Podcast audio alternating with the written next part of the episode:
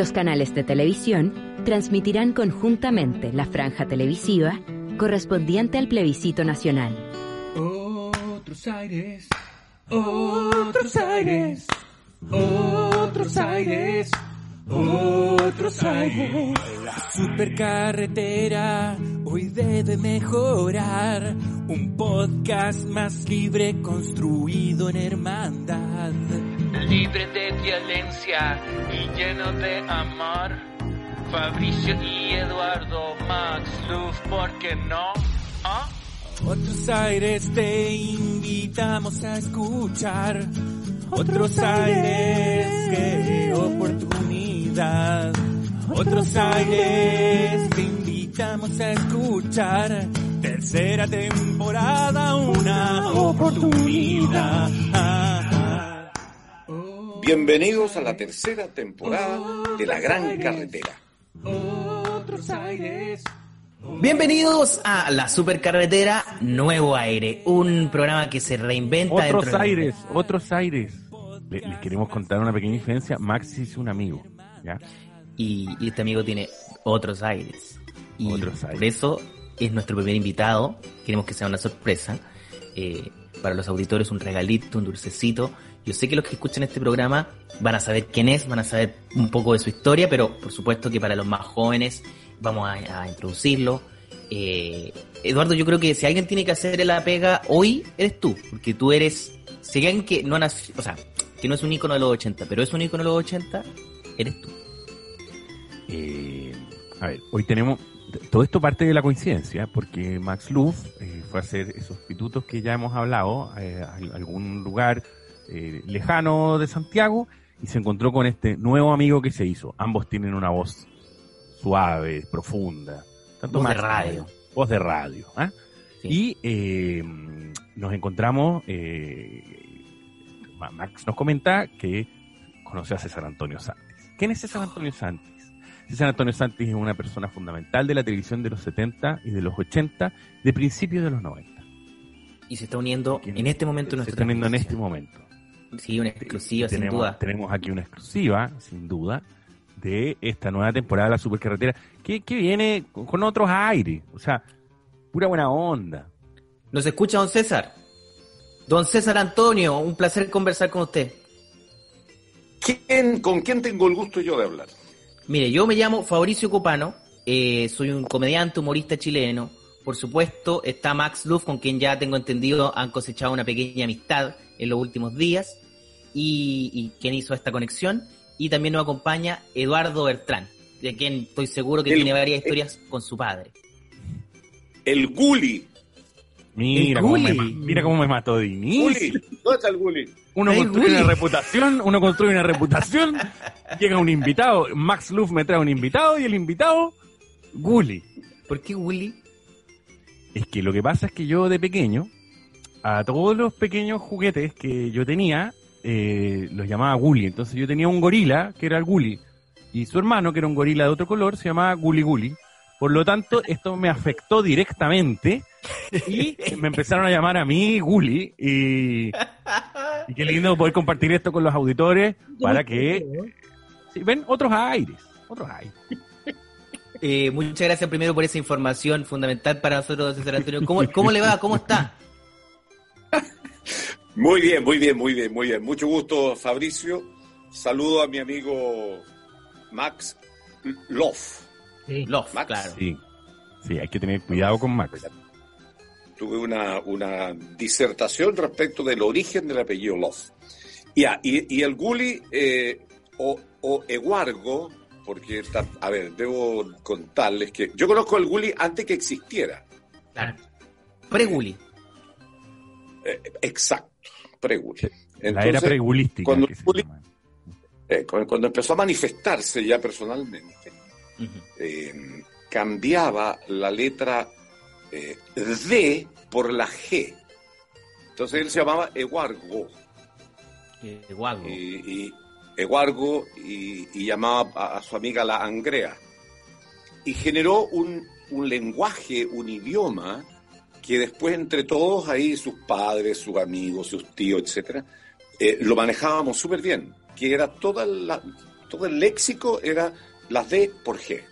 Eh, para que vean que... Oye, ¿dónde estás, Eduardo? ¿Dónde estás? Yo me encuentro en el me encuentro en la parte trasera de mi hogar donde había una bodega que yo transformé en el lugar de teletrabajo y de grabación de podcast. Veo, ok. Ahí En la comuna de Ñuñoa. La comuna de... ¿Y Fabricio? Sí. Yo estoy en la comuna de Nueva York. Estoy en, eh, en, en Brooklyn en este momento, contactándome con ustedes. ¿Qué tal? Oiga, ¿y usted, don César Antonio, dónde está ubicado? Yo estoy en una localidad lejana de Santiago, hacia el sur, en la, séptima clandestinidad. región de Chile. En la clandestinidad. Abs- No, estoy viviendo, estoy viviendo los últimos años de la vida. Yo, quiero- yo quisiera que fueran los penúltimos, pero ya son los últimos. ¿Qué hay, dar- muchachos? Cuéntenme de ustedes, cuéntenme de ustedes, que ustedes son, son como triunfadores, han hecho tantas cosas en tan poco tiempo. Se ganó una gaviota de oro aquí, mi amigo, y de plata, Fabricio Cupano. De hecho. Uh, ya empezó el Max con su... ¿Qué tal? Mira tú. Pero cuéntame. Pero yo estuve como 10 Por años en el. Festival de Viña, no me gané nunca, pero ni, ni, ni de lata la gaviota, así que. ¿Sabes? Yo se la- le mando la mía, le regalo la mía. No, no, eh, eh, estuve en el año 2017, estuve en, en- en Viña del Mar. Eh, sí, muy buen, muy, muy simpático. Agradezco a Max que valore mis triunfos, a diferencia de Eduardo, que es un poquito más, No, más tira para abajo. ¿ah? no es que Max valore los triunfos aquí. No, voy a hablar de, no voy a hablar en términos ordinarios, pero lo que Max hace más que valorar Max, más que valorar los triunfos aquí, hace con Fabricio un poco de eh, adulación. Vamos a decir adulación para ser finos en este capítulo muy distinguido, otros aires. Eh, eh, Eduardo, eh, por supuesto que me imagino que me voy a contar un poco cuándo conociste a César. Bueno, lo conociste antes de nacer, de cierta forma. No, lo conocí hace... ¡Uh! Cuéntanos un poco cómo, cómo, cómo ha sido esa relación. Eh, porque me, me decían Max, que no, no han hablado hace muchos años, o no se han visto hace mucho tiempo. Claro, harto tiempo. Eh, primero, una relación muy intensa, eh, de- eh, sobre todo en la época de los años 80. Eh, mucho el asado, trabajaban junto con mi padre mucho tiempo. estrellas de Luego- rock época. Luego, luego no, no- nos vimos menos, eh, porque a los más jóvenes sobre todo, es interesante contar esto, que eh, el tío César, como le decíamos, el tío César, eh, se, aburrió un día de la televisión y, y la apagó y cerró la puerta por fuera y dijo, ¿saben qué? Me voy al campo, me voy con el jazz, aquí yo agarro la banda de jazz y señores de la tele, váyanse, a la, váyanse y cerró la tele por fuera, desenchufó el televisor y se fue a donde lo encuentran el día de hoy. Pero muy buenos recuerdos, sobre todo de la época de, de- mi infancia. Mucho asado, mu- mucho asado ahí, mucho asado. Y ¿Y eran buenos los asados, Eduardo, o no? bueno, buenos asados, sí. Recuerdo un asado, re- recuerdo un asado. Max- Sí. Yo- Max no tenía confianza de los asados. No, yo cuando llegué, yo soy de los que echan el pedazo de carne entero y lo voy cortando después y lo Y que después se lo, y se lo come entero, sí. eh, que no se caiga la sangre, ah, los sellos, pa- un hueveo para que la cuestión quede bien jugosa. Y de repente veo una persona que abre el asado, prende el fuego y echa tres pedazos de carne. Y le echa sal antes. Qué raro, dije yo. Yo- Pensé que te- cada uno hace el asado como quiere, pues. Pero ¿cómo está, cómo está la carne, Max? Tranquilo. La veo, le echa la sangre, la sal afuera, pero todavía no cocía. Uh. Después echa dijiste asado para hacer. Mm, dije yo. Mm, tenía- Pensaba nomás. Miraba de reojo cómo tiraba la carne, como ay, no, esto no va a resultar, pero hay que decir que está rico. Estoy en casa ajena, dije yo, tengo que comportar. Y después cuando terminó el vuelta y vuelta, lo saca, hoy el trozo rico. Tres justo, jugoso, bien hecha la carne. Ahora sí tengo que decir que una longaniza quemada. No se pudo comer, se tuvo que botar. no puede, no puede no alegar, no puede no alegar la- No, explica, la vieja, explica por eh, la longaniza la vieja, no podía no alegar la vieja. fumada hasta que de repente gritan, hay un incendio. No, era su longaniza quemada. No comimos con longaniza. Así que tan bueno el asado no estuvo, faltó la longaniza. Mire, yo, tengo un recuerdo. Perdón. Ed- Ed- Eduardo iba a contar de un asado. ¿vale? Sí, yo tengo, yo tengo un recuerdo eh, ancestral. Estamos en mi casa. eh, en mi casa siempre hubo muchos perros. Ponemos el asado de tira carísimo, llega el perro, se pone cuatro patas arriba de la parrilla, se roba el asado de tira y nos quedamos sin asado, weón. Mi papá, y todo se transformó en el espectáculo de mi papá persiguiendo al perro y el argentino cagaba la risa porque mi papá estaba indignado persiguiendo a un perro alrededor de la casa con un trozo de asado de Historias de Y eso nos conecta con un, con un tema importante, que es eh, el carisma, y de, un tema que hemos hablado hartas veces en este programa, el carisma del papá de Eduardo, que al parecer es un tipo muy estricto. Eh, César que trabajó con él, eh, eh, es cierto este mito de que era un tipo duro, era, no era, no era, o sea, por eso la personalidad de Eduardo quedó así más o menos, porque el papá ¿Cómo, era cómo muy quedó, cómo quedó más o menos? ¿Qué- qué- más o menos, temeroso. Interesante. Yo, un poco duro, nada de duro, muy duro. ¿Qué, ¿A qué pasó? Claro. Eh, eh, ¿cómo, cómo era trabajar con, con, con Gonzalo Bertrán? Para mí siempre fue fácil trabajar con él, porque lo conocía mucho, lo, lo conocía del- de, de- de- de- de adentro, del alma. ¿no? Entonces, a veces las personas tenemos una forma interior y hacia afuera tenemos por razones casi de la pega, en este caso, cuando diriges mucha gente, cuando tienes que liderar grupos. Claro, afuera no siempre vas a mostrar tu alma tal como es pero eh, yo con Gonzalo me entendí toda la vida muy bien. Nunca tuve... Mira, tu papá es tan drástico que dijo, o sea, que este video no se ve bien y desde el cielo lo botó. Ah, ah, corten. Cámbiame la cámara. Cámbiame la Chao, cámara. chao. No, no, no, no, no, no, no. Ahí está, Estamos listos. ahí volví. Sorry. Mientras, mientras se desconectó, Max seguía alegando por la longaniza. Fíjese, Sí, así es Max. eh, estábamos en Gonzalo Bertrán y, y la relación con... Ah, vale, esto. No, Y- una vida muy intensa, una vida muy intensa juntos, una vida llena de, de desafíos, de tratar de construir y hacer con pocos medios, tratando de convencer a, a la gente que, que gestionaba, que, que nos dieran los espacios necesarios y, y que creyeran en nosotros. Y yo creo que en ese sentido tuvimos la suerte de trabajar en la construcción de un medio que en Chile era muy precario. y- O sea, y igual era sentido- precario en un principio, pero también... Pero claro, pero hubo proyectos, algún proyectos grandes. Por ahí por los 90, o finales de los 80 diría yo, y los 90, 95 puede ser, era, era una industria como la de Hollywood para Chile. Se ganaban, Claro. se gastaba mucha plata, O sea, los animadores No, espera, millones y millones y millones. ah, ah, ah, hay un poco de mito, hay un. O es un mito, o es un mito. hay un poco de mito en eso. La televisión que nosotros comenzamos la veía poca gente, no tenía la trascendencia que tenía la radio, no tenía la trascendencia todavía socialmente que tenía, no sé, la prensa. Es Entonces tanto- hubo que construirla. yo ahí tengo un Y- aliño. Es, es tanto Y al lo que está principio, diciendo- perdón, no lo veía. Sí. No, sí, que es tanto ¿Cómo? lo que está diciendo César eh, que martes 13 no solo se emitía por televisión, se emitía por televisión y radio simultáneamente, porque la radio era extremadamente importante. Entonces, había que hacerlo simultáneo para que llegara a todo el público. Loco. Claro. Y tú, en, en la televisión primera, tú- no estábamos ahí ni para ser famosos, porque tampoco ganabas dinero. Pagaban. Lo mismo ganaba yo que ganaba un camarógrafo en esa época. Claro. En los 90 ya cambia. El desarrollo. ¿Cómo? En los 90 cambia eso. Bueno, porque el desarrollo de la industria claramente cambia. Y la, y la propuesta y la importancia y la injerencia en la sociedad pasa a ser mucho más importante. Eso crece. Mm.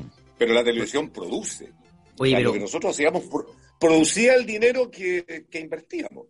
Pero en, en- en ese sentido, eh, yo o sea, lo, lo envidio de haber tenido la, la era de oro de la televisión, porque a mí me tocó eh, trabajar ahí en los 2000, 2010, y la televisión ya estaba pesando a, a capa caída, los presupuestos se habían achicado, ya los invitados no era eh, Ray Conniff, sino que era eh, Super Mario eh, de reality. El Entonces, metalero sí, amor ciego. el- claro, entonces... ¿Y por qué eh, pasó eh, eso, niños? A ver, niños, ¿por qué pasó eso? Cuéntenme. No, la, la irrupción del internet, la irrupción del internet eh, y también yo creo que la y, esto ya es una crítica más bien mía personal, en lo personal, eh, la mafia que, que se tomó la televisión, se la tomaron pocos productores y, y, y- y se enamoraron tanto de lo que tenían que cerraron la puerta a muchas generaciones nuevas. Sí, hay, hay otro elemento fundamental. Yo creo que la llegada de gente que no amaba tanto la señal, en el fondo, y que son más bien ingenieros, y llegó el ingeniero comercial con sus mallas programáticas, y compremos formatos, no inventemos nada, y se perdió el cariño. Exactamente lo que pasó a la radio FM.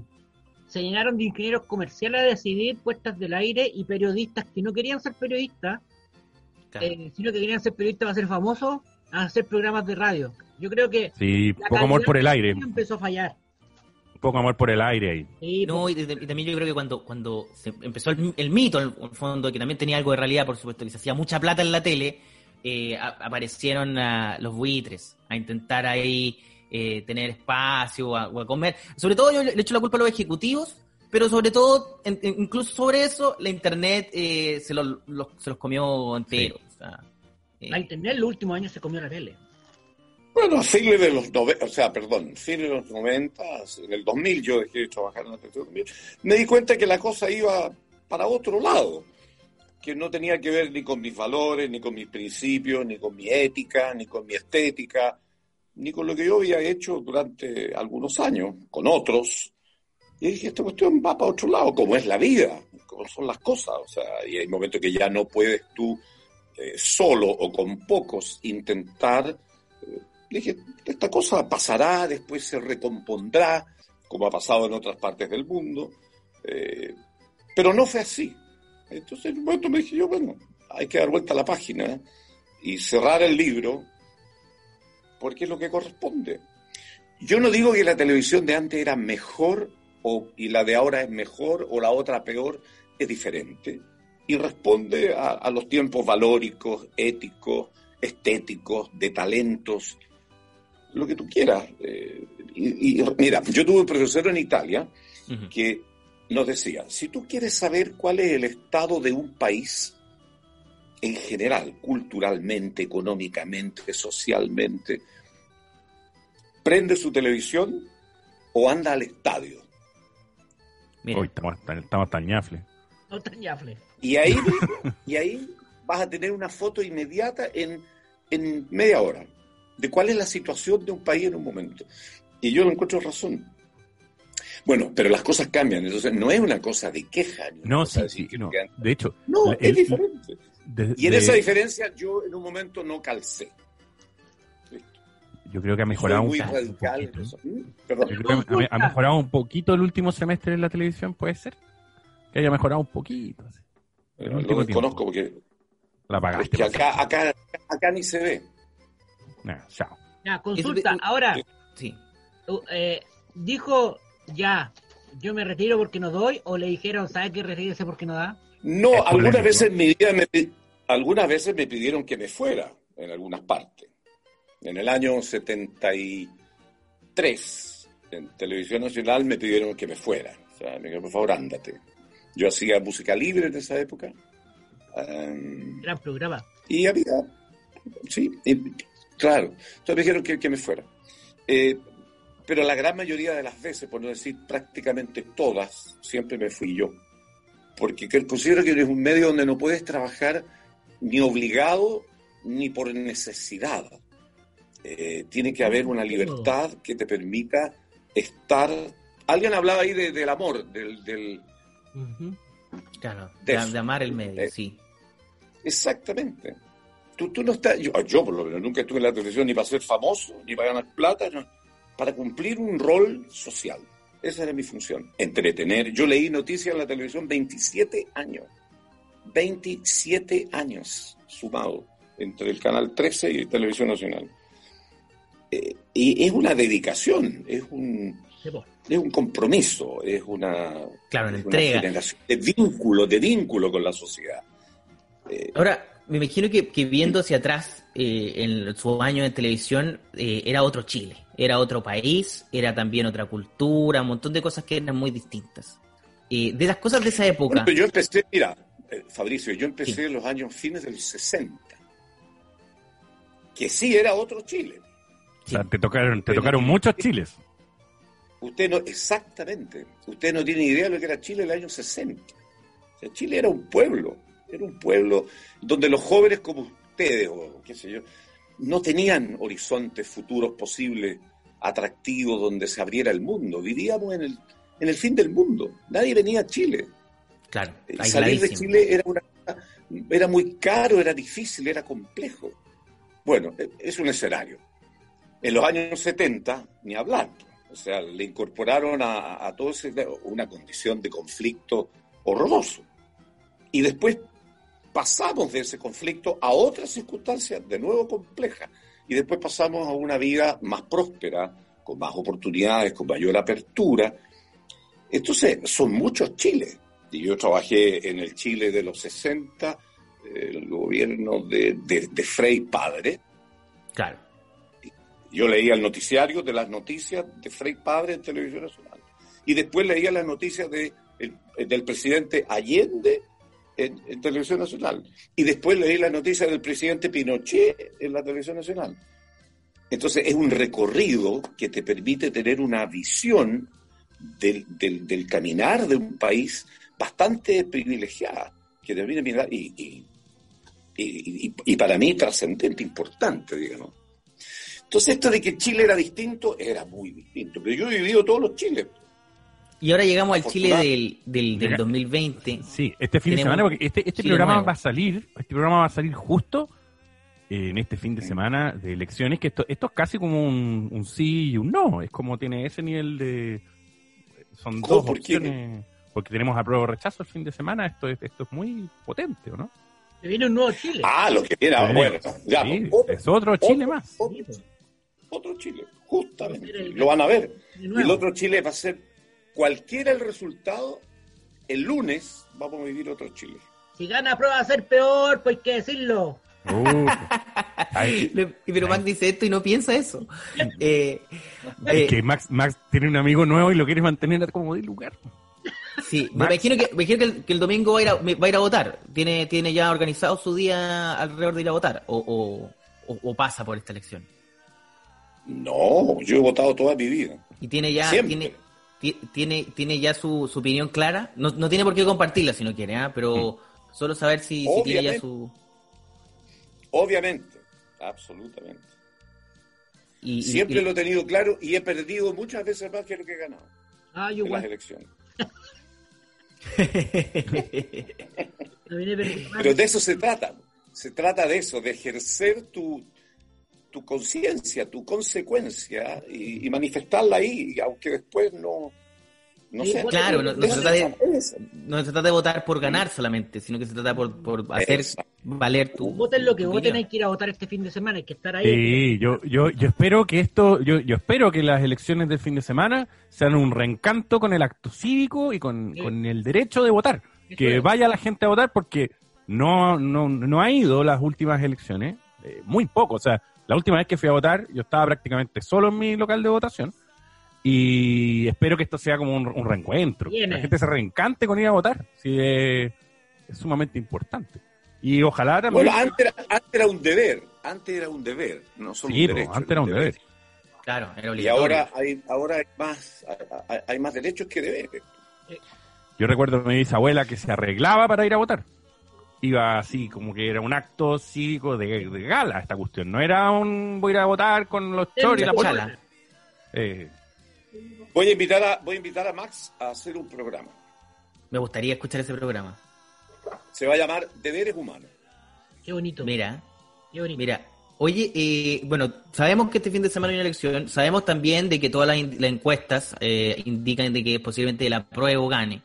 Y en ese caso pasaríamos a otro proceso bastante largo, eh, donde viene la- las constituyentes. Y, y me gustaría saber, eh, en su rol de San Antonio, de haber visto todos estos chiles, ¿no le pica la idea de ser constituyente?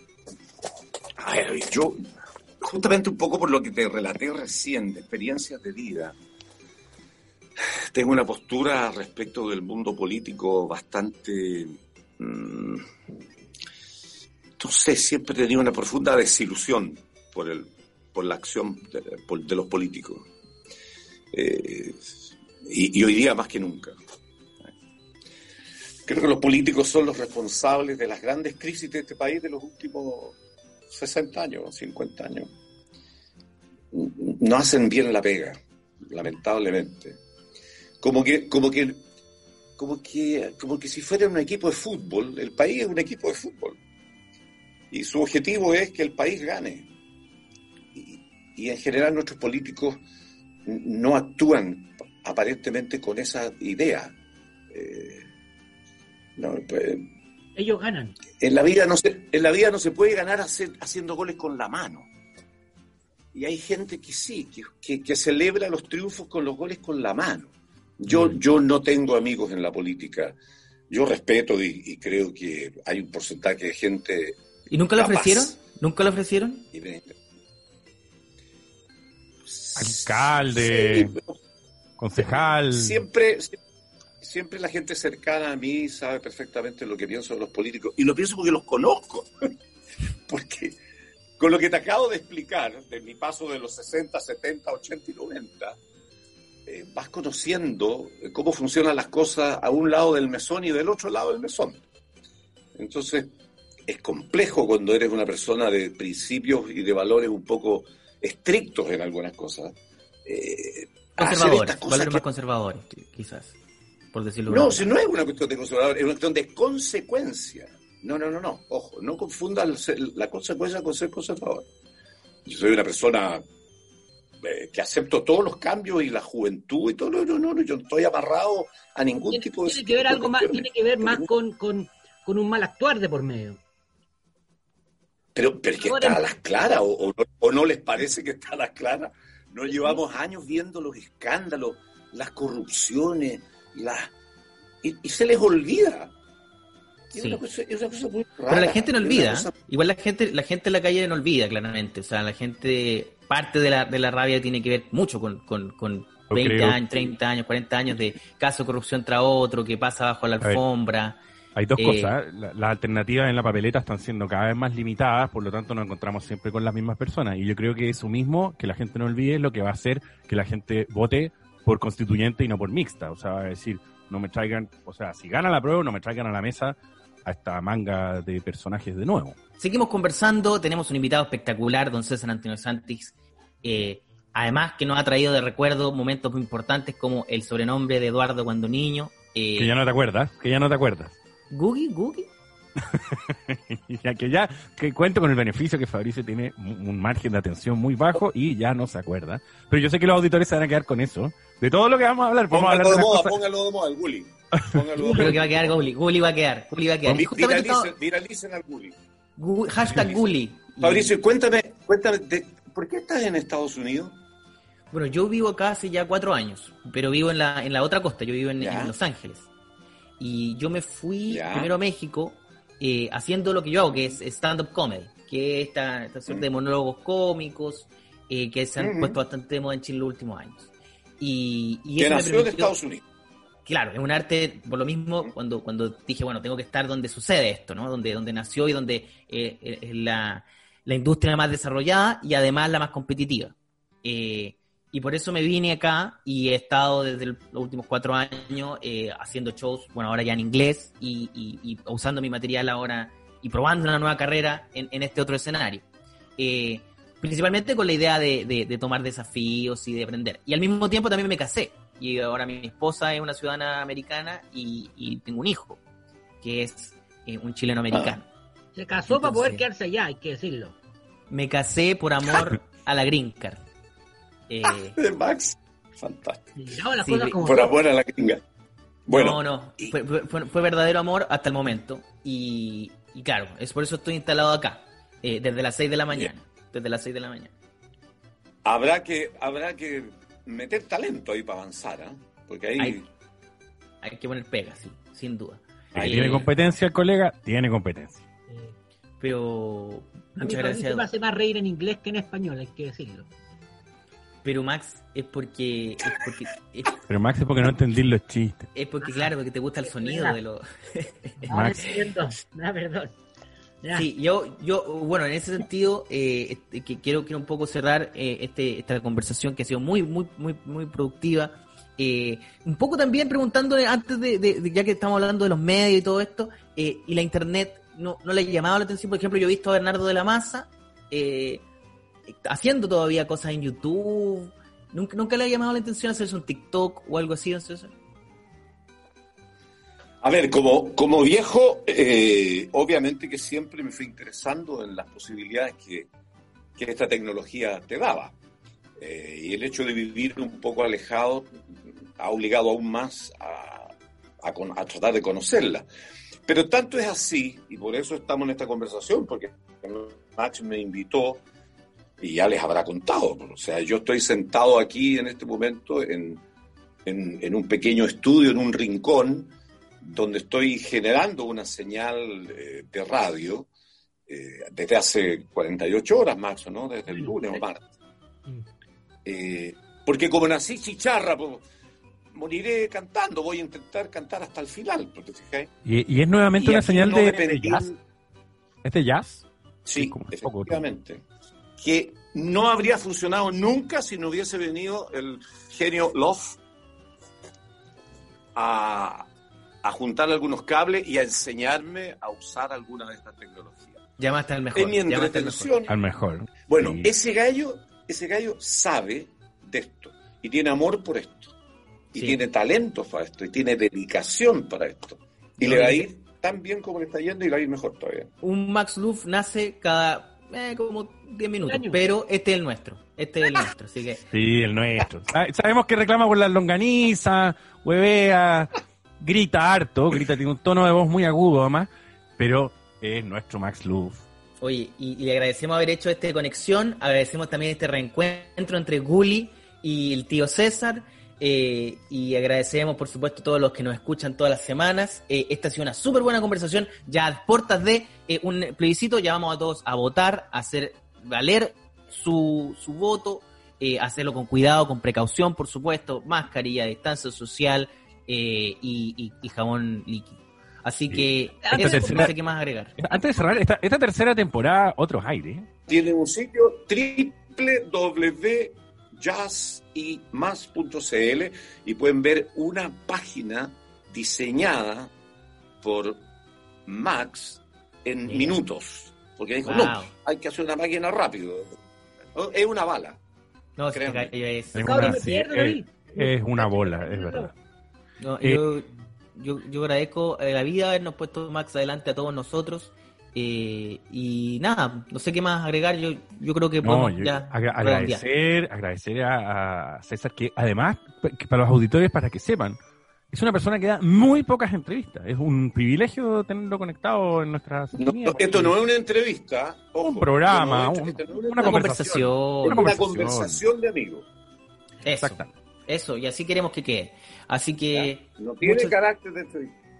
No, no, no, imagino. Qué bueno. nosotros- No, a nosotros nos dan lata las entrevistas también. sí. Somos malos para las entrevistas. De hecho, hemos tratado de tener entrevistados y nos sale pésimo.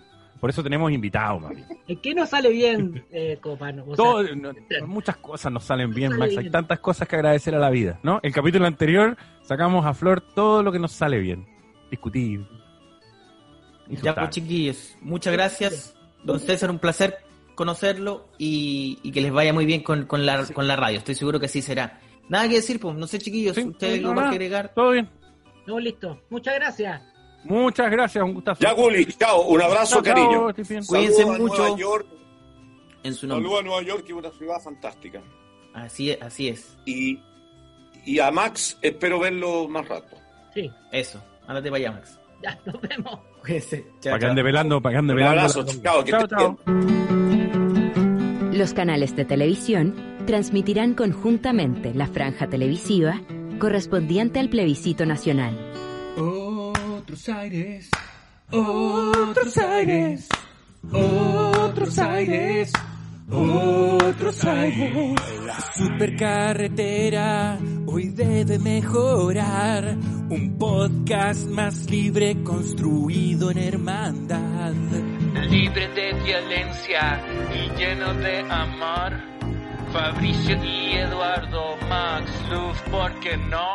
¿Ah? Otros aires te invitamos a escuchar. Otros aires, qué oportunidad.